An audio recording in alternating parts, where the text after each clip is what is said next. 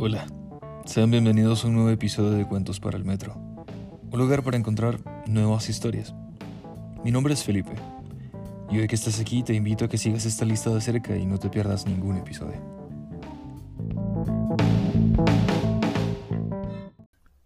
Hola, te doy la bienvenida al capítulo número 7 de Cuentos para el Metro. El día de hoy te leeré un fragmento de la novela Rayuela de Julio Cortázar. En específico, escucharás el capítulo número 32, también denominado Carta a Roque Amador. Rayuela es la tercera novela del escritor argentino. Fue escrita también en París y publicada por primera vez el 18 de febrero de 1963. Constituye una de las obras centrales del boom latinoamericano y de la literatura en español en general. Narra la historia de Horacio Oliveira, su protagonista, y su relación con una mujer que él mismo denomina la maga, la historia pone en juego la subjetividad del lector y tiene múltiples finales y también múltiples formas de leerse. Suele llamársela antinovela, aunque el mismo Cortázar prefería denominarla contranovela. Toma asiento, relájate y disfruta de este episodio. Bebé Roquemador, bebé, bebé.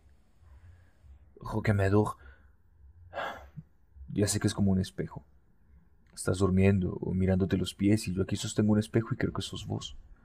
Pero no lo creo. Te escribo porque no sabes leer. Si supieras no te escribiría o te escribiría cosas importantes. Alguna vez tendré que escribirte que te portes bien o que te abrigues. Parece increíble que alguna vez, Joaquín. Ahora solamente te escribo en el espejo. De vez en cuando tengo que secarme el dedo porque se moja de lágrimas. ¿Por qué, Joaquín?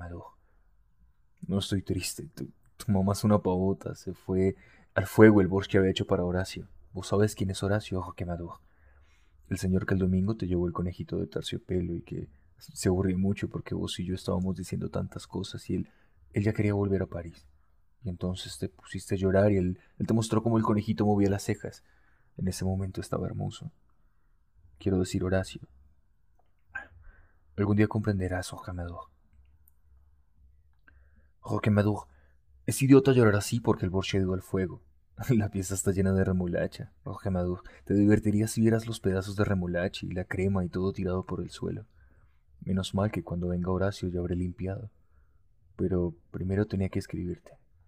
Llorar así es tonto. Las cacerolas se ponen blandas, se ven como los halos en los vidrios de las ventanas y, y ya no se oye cantar a la chica del piso de arriba que canta todo el día Les Amandou Cuando estemos juntos tú y yo te lo cantaré, ya verás puisque la terre est mon amour t'en fait pas, mon amour t'en fait pas. Horacio la silba de noche cuando escribe y también cuando dibuja. A ti te gustaría, Roque Amador. A vos te gustaría. Horacio se pone furioso porque me gusta hablar de tú como Perico. Pero en el Uruguay es distinto.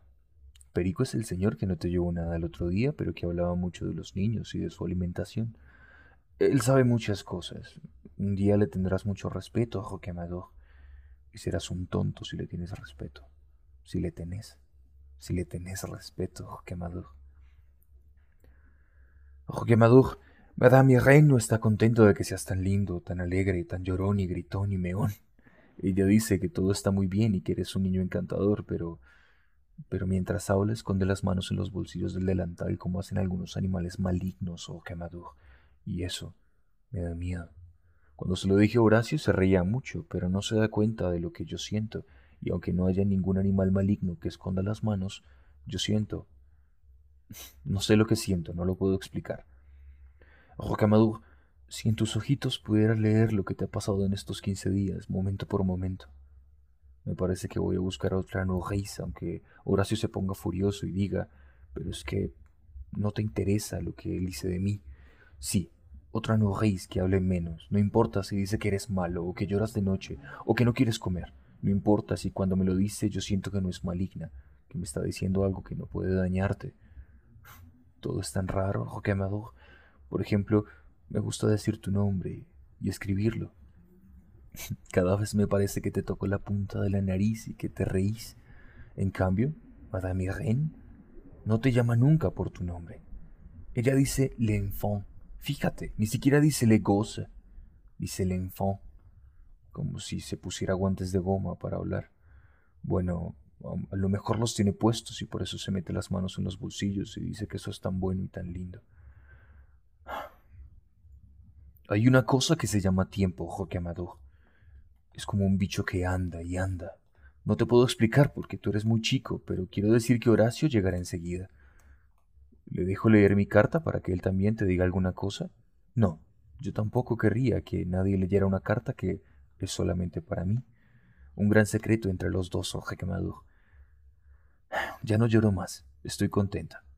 Pero es tan difícil entender las cosas a veces. Necesito tanto tiempo para entender un poco eso que Horacio y los otros entienden enseguida. Pero ellos, que todo lo entienden también, no te pueden entender ni a ti ni a mí. No entienden que yo no puedo tenerte aquí conmigo, darte de comer o cambiarte los pañales, hacerte dormir y jugar contigo. No entienden y en realidad no les importa, y a mí, ¿qué tanto me importa? Solamente sé que no te puedo tener aquí conmigo, que es malo para los dos. Que tengo que estar sola con Horacio, vivir con Horacio, quién sabe hasta cuándo, ayudándolo a buscar lo que él mismo busca y que tú también buscarás, Rocamadour.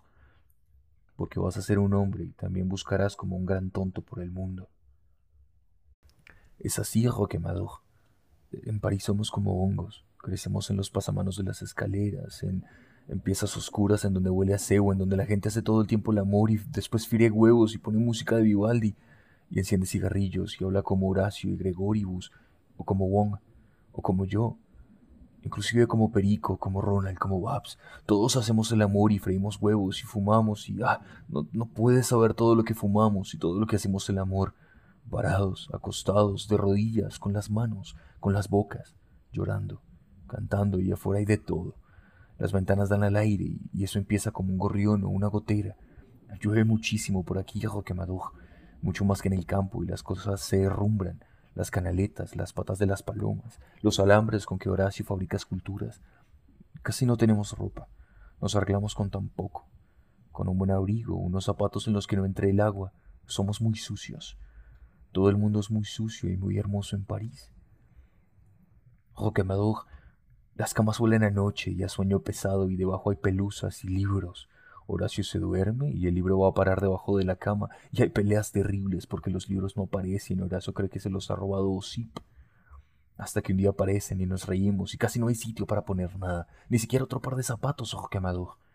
Para poner una palangana en el suelo hay que sacar los tocadiscos. Pero ¿dónde ponerlos si la mesa está llena de libros?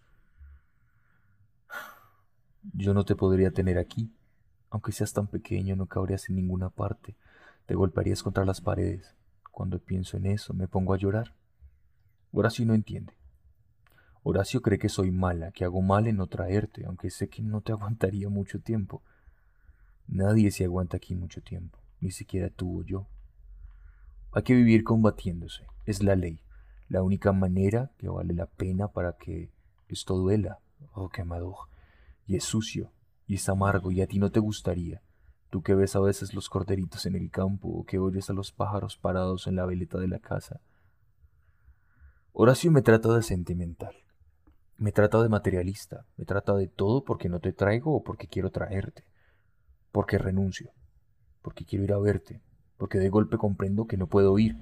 Porque soy capaz de caminar una hora debajo del agua sin algún barrio que no conozco, Panzán Potemkin. Y hay que ir a verlo porque no me importa si se cae el mundo. Oh, Camadug, porque el mundo ya no importa si uno no tiene fuerzas para seguir eligiendo algo verdadero. Si uno se ordena como un cajón de la cómoda y te pone a ti de un lado y el domingo del otro y el amor de la madre y el juguete nuevo, la garre de Montparnasse, el tren, la visita que hay que hacer, no me dé la gana de ir, Rocamadug. Y tú sabes que está bien y no estás triste. No quiero. Horacio tiene razón. No me importa nada de ti a veces y creo que eso me lo agradecerás un día cuando tú comprendas, cuando veas que valía la pena que yo fuera como soy. Pero lloro lo mismo, Roque Amado. Me equivoco porque a lo mejor soy mala, estoy enferma o tal vez soy un poco idiota, no mucho, un poco, pero eso es lo terrible. La sola idea me da cólicos. Tengo completamente metidos para adentro los dedos de los pies. Voy a reventar los zapatos y no me los saco. Y te quiero tanto, Roque Amador.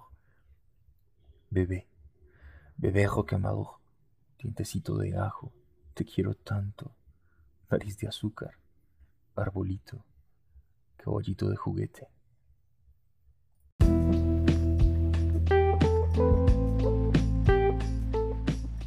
Gracias por escuchar esta historia hasta el final. Espero que la hayas disfrutado. Y si así fue, te invito a escuchar la siguiente. Un abrazo.